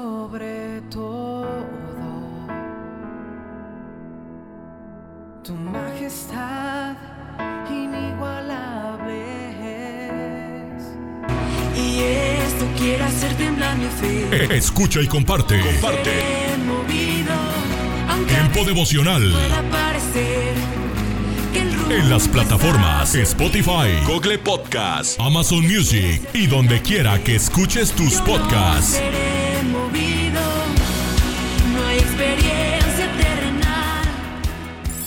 Casa de Oración Santa Fe te invita a sus reuniones. Miércoles 8 pm, domingos 8 am y 11 am. Estamos ubicados. Plaza Santa Fe, Boulevard República de Honduras 104, Interior 9, Hacienda Santa Fe, Tlajomulco de Zúñiga, Jalisco. Casa de Oración Santa Fe, un lugar para adorar.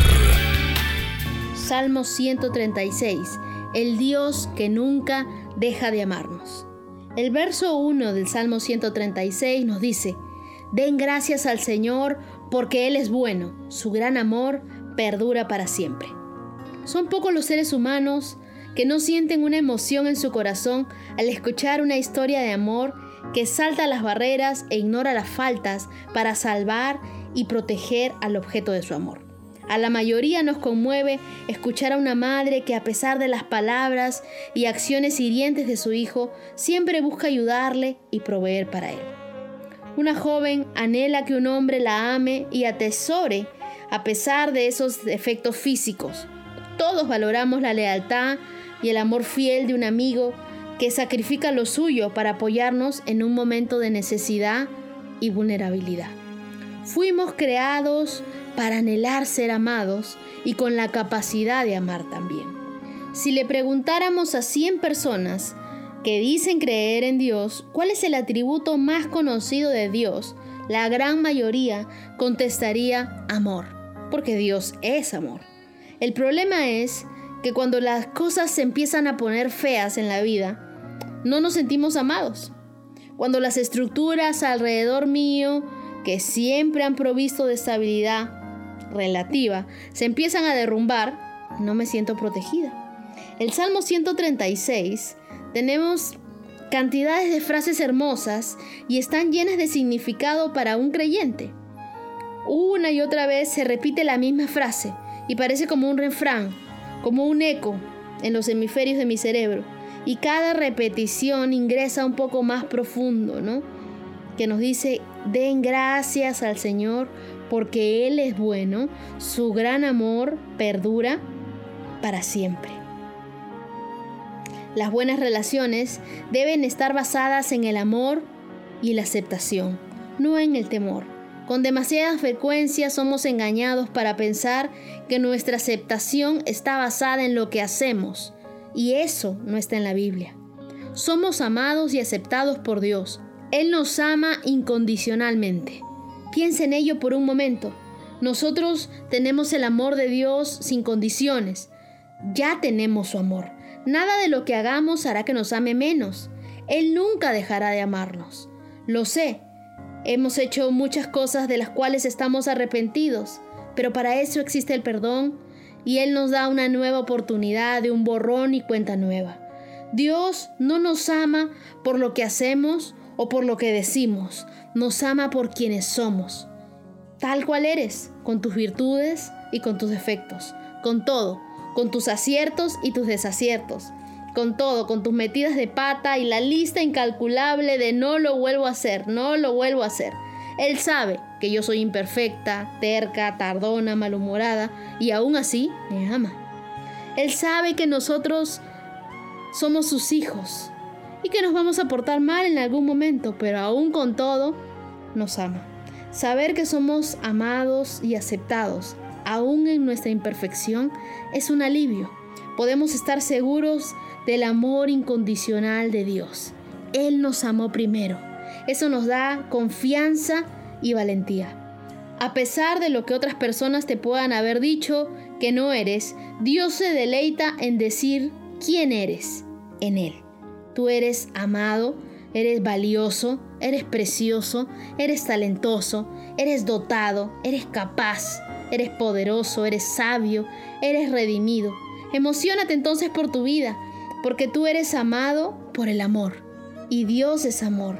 Puede que no te sientas tan increíble, que no te sientas tan maravilloso, pero Dios dice que lo eres. Y yo voy a creerle a Dios. El Salmo 139 dice, que hemos sido creados de modo maravilloso. A veces pensamos en las siete maravillas del mundo y decimos, wow, pero déjame decirte que para Dios tú eres una de esas maravillas. Piensa en esto todo el día y repítelo en tu mente. Dios me ama incondicionalmente. Dios nunca deja de amarme. Y recuerda el Salmo 136. Den gracias al Señor porque Él es bueno, su gran amor perdura para siempre. El amor de Dios no se acaba. No se acaba a pesar de las muchas faltas que tengamos. No se acaba con nuestras metidas de pata. El amor de Dios no se acaba porque nosotros hayamos sido infieles. El amor de Dios no se acaba a pesar de que nosotros estemos alejados de Él. El amor de Dios sigue estando vigente, sigue estando dispuesto para que nosotros nos acerquemos a Él, demos ese primer paso y corramos nuevamente a abrazarnos de Él. Así que recuerda, Dios nunca deja de amarte.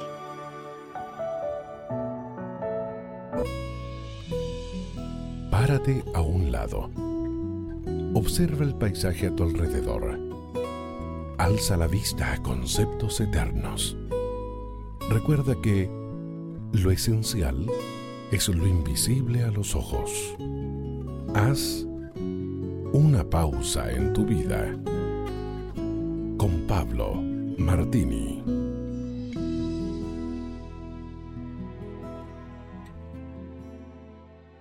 La Biblia es un registro que contiene historias de hombres y mujeres que comenzaron bien pero acabaron muy mal. Por descuido, por cansancio, por codicia o por exceso de confianza. Lo cierto es que hoy forman parte de los que abandonaron, los perdedores. Vestigios de glorias pasadas, de triunfos ajenos, de intentos vanos que llegaron a su punto de presión y sucumbieron. No soportaron Así tenemos el caso de Acam, soldado heroico que murió apedreado por su propia nación, o Caín, nacido en un mundo ideal y transformándose en el primer asesino de la historia. Esaú, primogénito, heredero, acabó siendo aborrecido por Dios. Dice Malaquías 1.3. Mira, todos comenzaron bien, pero acabaron mal, muy mal.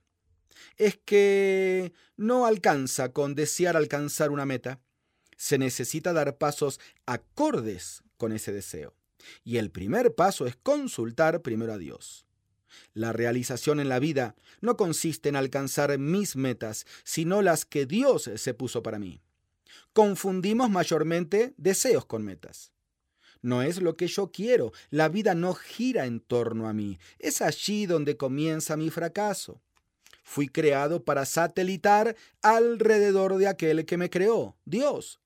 Puedes preguntar a cualquier borracho tirado en la esquina de tu casa si fue ese el sueño de su vida y te gritará que no, pero llegó a la dependencia. ¿Cómo? O a un esposo que cambió a la mujer de toda su vida por una jovencita que apareció por unos meses y hoy ya no está. Se encuentra solo, arrepentido y triste. Ya es tarde. Cuidado. En Dios siempre hay esperanzas. Entrega el mando de tu vida en sus manos y podrás comenzar, continuar y culminar bien. Garantizado. Usted puede conseguir estas mismas reflexiones como texto de lectura para cada día del año adquiriendo el libro devocional Una pausa en tu vida. Si desea saber más de nuestro ministerio, visite nuestro sitio en internet labibliadice.org. Gracias por escucharnos. Devocional con el pastor Constantino Varas de Valdés. ¿Qué tal? ¿Seremos capaces de reconocer que hemos ofendido a Dios? ¿Cuántas veces has escuchado el dicho, el que tira la piedra después esconde la mano? Significa hacer o provocar algo y luego no dar la cara y responsabilizarse de lo sucedido. Ocultarse sin reconocer su culpa. Esa persona se comporta de manera cínica o con hipocresía, haciéndose el desentendido a sabiendas que es culpable. ¿Quién de nosotros está libre de caer en esa trampa? Ninguno. La Biblia dice que no hay justo. Todos hacemos lo malo entonces vamos a vivir haciendo lo que nos dé la gana, sin pensar en las consecuencias, sin dimensionar que nuestras palabras causan efectos para bien o para mal. Es importante que identifiques la maldad que hay en tu corazón. La Biblia dice que Satanás, el Dios de este mundo, ha cegado la mente de los que no creen. Son incapaces de ver la gloriosa luz del Evangelio, no entienden este mensaje acerca de la gloria de Cristo, quien es la imagen exacta de Dios. Segunda de Corintios 4:4. El diablo no descansa, trabaja 24/7, aprovecha todas las oportunidades para cegar la mente de los que no creen. Por eso no aceptan su culpa, tiran la piedra y esconden la mano. Es más, se pueden presentar como si ellos fueran víctimas. ¿Qué hacer entonces? Reconocer que hemos pecado. En Isaías capítulo 59, versículo 13, te puedes identificar con esa declaración. Hemos ofendido al Señor, le hemos mentido, nos hemos alejado de nuestro Dios, lanzamos calumnias, nos rebelamos y en el corazón concebimos y hacemos crecer la mentira. Esa es la solución. Reconocer que hemos pecado y en qué hemos fallado. No simplemente declarar, soy humano, soy malo, me equivoco, pero algunos son peores que yo. En lugar de justificar nuestros errores, el camino debe ser pedir perdón a Dios. Si no tomamos este camino, estamos dando lugar al diablo para que ciegue la mente y coloque más mentiras da un paso importante en tu salud mental, en tu salud espiritual, en tu salud familiar y hasta en tu salud física. Delante de Dios reconoce en qué has pecado. Si eres indiferente y cierras tu corazón, ten la seguridad que eres esclavo de Satanás. Te manejará como un títere. Y más aún, si eres una figura pública, porque con tus palabras y tus acciones influenciarás a mucha gente para que se pierda contigo. Es tiempo de decir basta al pecado y sí a la gracia de Dios. Reconoce que has ofendido al Señor, te perdonará y con su misericordia te dará un corazón nuevo. Lo ha prometido y cumplirá. ¿Qué hay en tu corazón y en tus pensamientos? Quiero orar por ti Dios eterno, perdóname porque he pecado contra ti. Te he ofendido, he mentido, me he alejado de la verdad. Quiero recibir tu Espíritu Santo para que des claridad a mi mente. Dame la salvación eterna, porque no quiero pasar la eternidad en el infierno. Dame la capacidad de vivir obedeciéndote y agradándote. En el nombre de Jesús. Amén. Ánimo.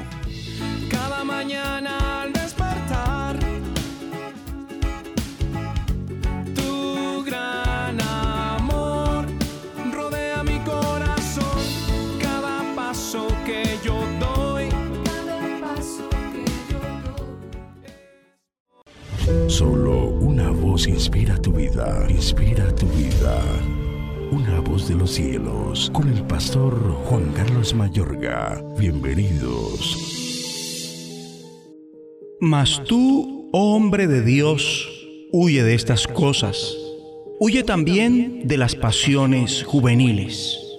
Primera de Timoteo 6:11 y segunda de Timoteo 2:22.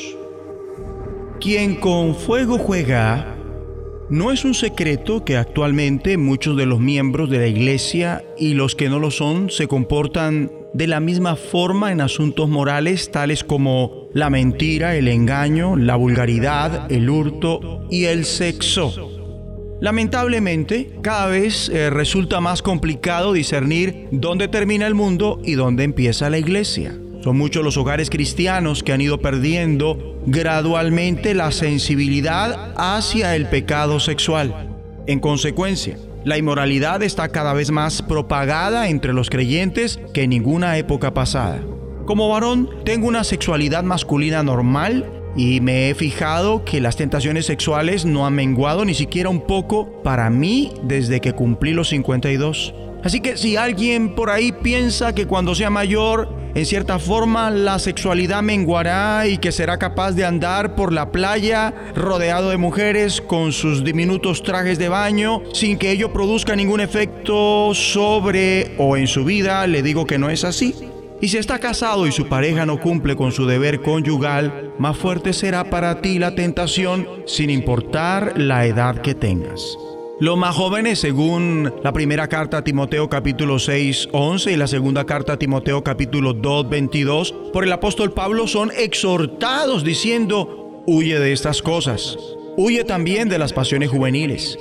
Naturalmente esto incluye huir de la lujuria. Ahora bien, si tú ya eres un anciano de 70 años o más, tú puedes dar fe de que el hecho de tener canas en la cabeza no quiere decir que no hay de qué preocuparse por la concupiscencia sexual. La verdad, ese problema seguirá toda la vida. Todos los que tenemos el pelo cano sabemos que así es. El que haya nieve en el tejado no significa que no haya fuego en el hogar. A pesar de, en Cristo, contamos con la victoria sobre la lujuria y las fantasías sexuales. No hay motivos para vivir en una semi-esclavitud mental y emocional a los deseos carnales, ni siquiera en esta época de exhibicionismo sexual. Cuando por el Espíritu el apóstol dice que huyamos de estas pasiones, quiere decir justamente eso. Los varones no pueden exponerse a la desnudez o semidesnudez femenina sin sentir alguna forma de incitación sexual. ¿Tomará el hombre fuego en su seno sin que sus vestidos ardan? Si te echas brasas en el pecho, te quemarás la ropa, mi amigo. Ahora bien, si soy enfático en los varones es porque son por lo general más sensibles a la incitación visual que las mujeres. Aún así, cada vez con mayor frecuencia, muchas mujeres hoy día se están enfrentando a problemas semejantes. ¿Cuál es la solución? Sencillamente esta, alejarnos lo más posible de ese tipo de exposición erótica. Esto demanda autodisciplina, específicamente en cuanto a nuestros hábitos de lectura y al tipo de programas televisivos y los videos que miramos. Sabemos cuáles son las revistas, los libros, páginas web, sitios en la internet, youtubers, instagramers, bloggers y los programas que incluyen fotografías, relatos y artículos sexualmente estimulantes y debemos negarnos a comprarlos, leerlos o mirarlos. Hemos de tener presente que el peligroso hábito de mirar, leer, comprar y codiciar aquello que no conviene lleva con frecuencia a matrimonios fallidos, hijos trastornados, pausa en la comunión con Dios y deshonra ante un mundo que espera que los cristianos porten vidas de pureza sexual. Oremos. Padre Celestial, somos fortalecidos en Cristo y en el poder de su fuerza para dejar de comportarnos de la misma manera que los que no son parte de tu iglesia se comportan en los asuntos morales como la mentira, el engaño, la vulgaridad, el robo y el sexo. Determinamos alejarnos de todo tipo de exposición erótica. Ayúdanos a tener autodisciplina en cuanto a lo que oímos, vemos y obtenemos para no codiciar lo que lleva al pecado sexual y ayuda a todos los casados a cumplir con su deber conyugal. En el nombre de Jesucristo. La voz de los cielos, escúchanos, será de bendición para tu vida. bendición para tu vida. Muy buenos días a toda la audiencia. Un feliz comienzo de semana, que podamos disfrutar de las bendiciones que Dios nos da. Vamos a, orar pidiendo a Dios que nos guíe en este momento. Padre nuestro, eres tan grande y sin embargo estás siempre buscando a la criatura tuya, a los seres humanos para que se vuelvan a ti y podamos conocerte de veras y podamos gozar de lo que tú has preparado para cada uno de nosotros. Queremos que en este momento nos estés guiando con tu espíritu para que tu palabra pueda ser para bendición de nuestras vidas. Te lo rogamos en el nombre del Señor Jesús y te damos gracias por todo. Amén. Quiero que abramos nuestras Biblias en esta mañana en el Evangelio de Lucas, en el capítulo 14, ahí encontramos al Señor Jesucristo eh, haciendo muchas cosas, sanando a un enfermo y después hablando de aquellos convidados a las bodas que buscaban los primeros asientos y todas esas cosas que el ser humano siempre quiere hacer, pero el Señor enseña lo que Dios hace para que nosotros podamos tener vida eterna. Y vamos a leer en San Lucas capítulo 14 y versículo 15, donde dice, oyendo esto, las enseñanzas que el Señor Jesús daba, dice, oyendo esto, uno de los que estaban sentados con él a la mesa le dijo, bienaventurado el que coma pan en el reino de Dios. Entonces Jesús le dijo, un hombre hizo una gran cena y convidó a muchos. Y a la hora de la cena envió a sus siervos a decir a los convidados, venid, que ya todo está preparado. Y todos a una comenzaron a excusarse. El primero dijo, he comprado una hacienda y necesito ir a verla. Te ruego que me excuses. Otro dijo, he comprado cinco yuntas de bueyes y voy a probarlos. Te ruego que me excuses. Y otro dijo, acabo de casarme y por tanto no puedo ir. Vuelto el siervo hizo saber estas cosas a su señor. Entonces, enojado el padre de familia dijo a su siervo, Ve pronto por las plazas y las calles de la ciudad y trae acá a los pobres, los mancos, los cojos y los ciegos. Y dijo el siervo, Señor, se ha hecho como mandaste y aún hay lugar. Dijo el Señor al siervo, Ve por los caminos y por los vallados y fuérzalos a entrar para que se llene mi casa. Porque os digo que ninguno de aquellos hombres que fueron convidados gustará mi cena. Aquí encontramos este pasaje de la escritura conocido como la parábola de la gran cena y que tantas veces lo hemos leído y meditado en lo que el Señor dice aquí. Pero quiero mirar la preparación que está hablando aquí. Cierto día Jesús fue invitado a comer a casa de un fariseo, una de las personalidades religiosas de su época. Acababa el Señor de hablar de la resurrección de los justos cuando uno de estos invitados, pensando en un futuro así, exclamó, Bienaventurado el que coma pan en el reino de Dios. Y tenía razón. Formar parte del reino de Dios, es decir, de, de un mundo o de un lugar en donde el amor y la justicia reinan, en donde el pecado, el sufrimiento y la muerte no existen, ¿puede ofrecérsenos algo mejor que esto? Yo creo que no. Y yo creo que si lo pensamos bien, no habría ninguno que hizo o que hace lo que hicieron aquellos convidados, ¿no?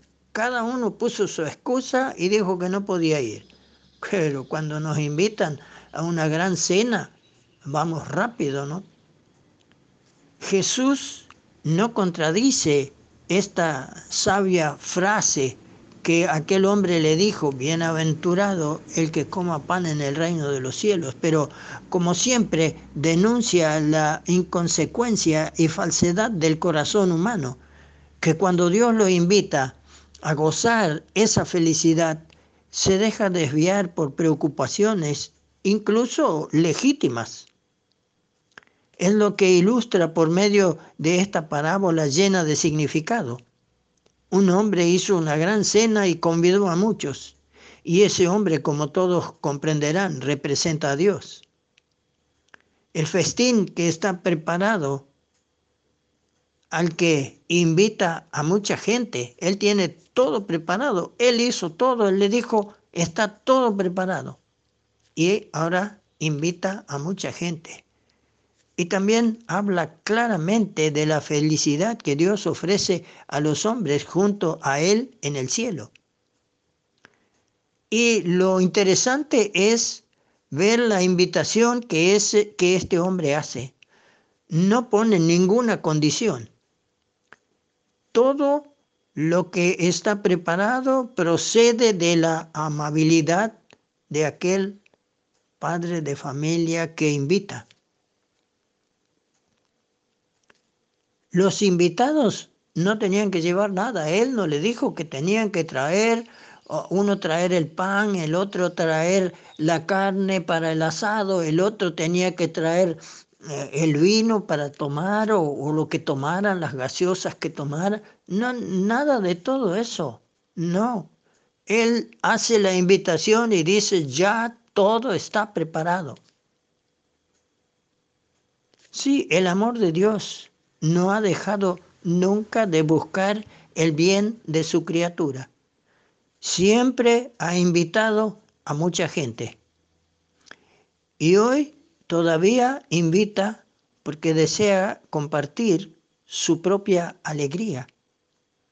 Y permítame que se lo diga. Usted, amable oyente, también está invitado. ¿Pondrá alguna excusa como hicieron aquellos hombres?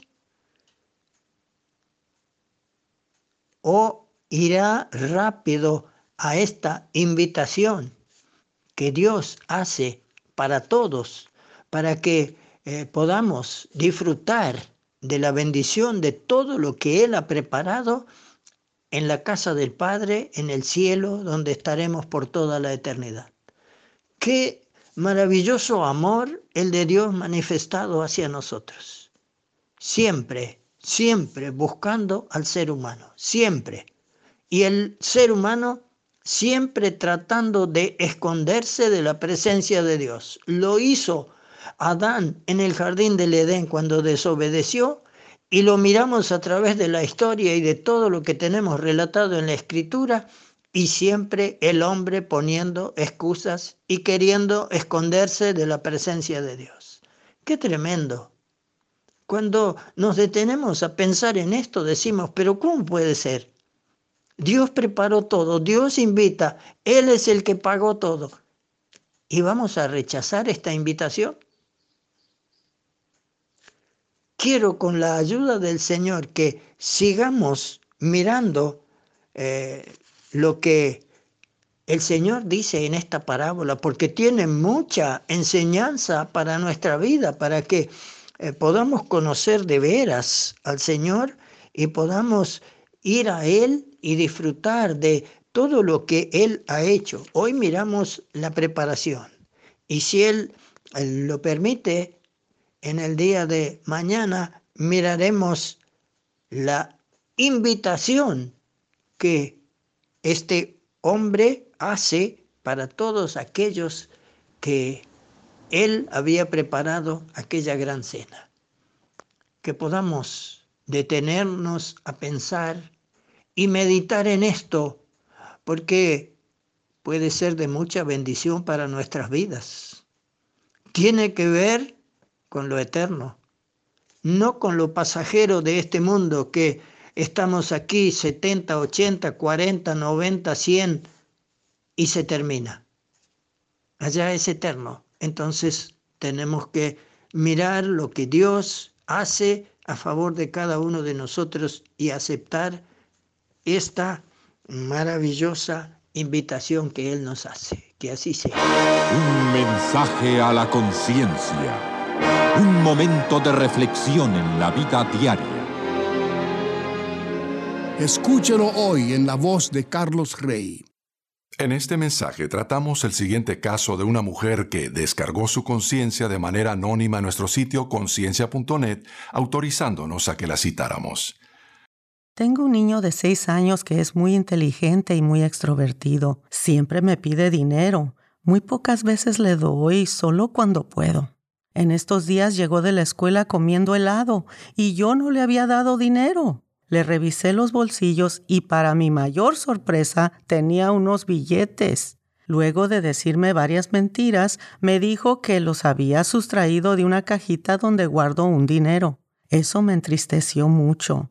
No le pegué porque le prometí que si me decía la verdad, no le pegaba. También me confesó que era la segunda vez que lo hacía. Eso me preocupa mucho. ¿Qué me aconsejan? Este es el consejo que le dimos. Estimada amiga, lo más importante de la información que nos dio es la edad de su hijo, ya que nuestra respuesta a su caso sería muy diferente si su hijo fuera mayor. Pero a los seis años de edad, los niños, aun los que son muy inteligentes, no tienen la capacidad intelectual de comprender cuestiones morales tales como la mentira y el robo. Los expertos en el desarrollo de los niños sostienen que un niño de seis años no puede distinguir del todo entre la realidad y la fantasía. Los padres no deben esperar que sus hijos menores de 7 años entiendan la lógica. Eso es importante porque se requiere la lógica para razonar y es necesaria la razón para comprender los derechos de propiedad. Por lo tanto, es poco realista esperar que su hijo comprenda por qué es malo quitarle algo a usted. De modo que, si bien usted debe enseñarle que eso es malo, no debe esperar que él comprenda por qué lo es. Con frecuencia los padres les hacen a sus hijos la pregunta ¿por qué? esperando en vano a que la respondan. Los niños menores de 7 años no tienen capacidad alguna para explicar por qué hicieron algo en particular. A los niños se les debe enseñar a distinguir entre el bien y el mal, y hay que darles el debido castigo cuando desobedecen. Los padres incluso deben dar razones para las reglas de acuerdo con la edad de los niños, tales como, cuando se le pega a alguien, eso duele, serás castigado si le pegas a alguien. Sin embargo, es inútil y destructivo decir luego, ¿por qué quieres herir a mamá? Con eso se le echa la culpa al niño de tener malas motivaciones, cuando el niño aún no puede razonar debidamente como para tener malas motivaciones, y se le da al niño la idea de que él mismo es malo en lugar de su conducta. La Biblia enseña que todo ser humano nace con una naturaleza pecaminosa. Un niño toma decisiones que son malas moralmente, como cuando miente y cuando roba, desde muy temprana edad. Pero Dios no lo juzga culpable de ese pecado hasta que tenga la madurez necesaria para comprender y razonar. Mientras tanto, Dios le da al niño padres que tienen la responsabilidad de enseñarle a distinguir entre el bien y el mal y de disciplinarlo con el fin de ayudarlo a lo bueno y lo que no ha de hacerle daño. Dele un abrazo a su hijo de nuestra parte, Linda y Carlos Rey. El consejo completo, que por falta de espacio no pudimos incluir en esta edición, puede leerse con solo pulsar el enlace que dice Caso 59 dentro del enlace en conciencia.net que dice Caso de la Semana. Si aún no se ha suscrito para recibir un mensaje a la conciencia por correo electrónico, le invitamos a que ingrese a nuestro sitio conciencia.net y se suscriba hoy mismo. Estás escuchando Tiempo devocional, un tiempo de intimidad con Dios.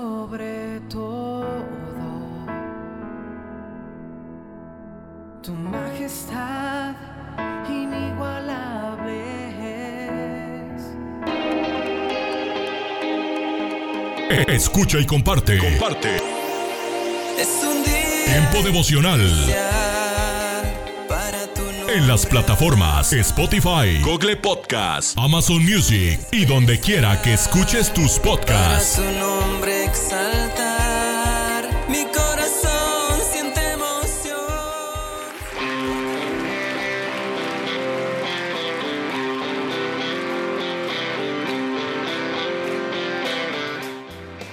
En Iglesia Puerta Abierta tendrás un nuevo comienzo. Ven con toda tu familia, todos los domingos a partir de las 5 de la tarde.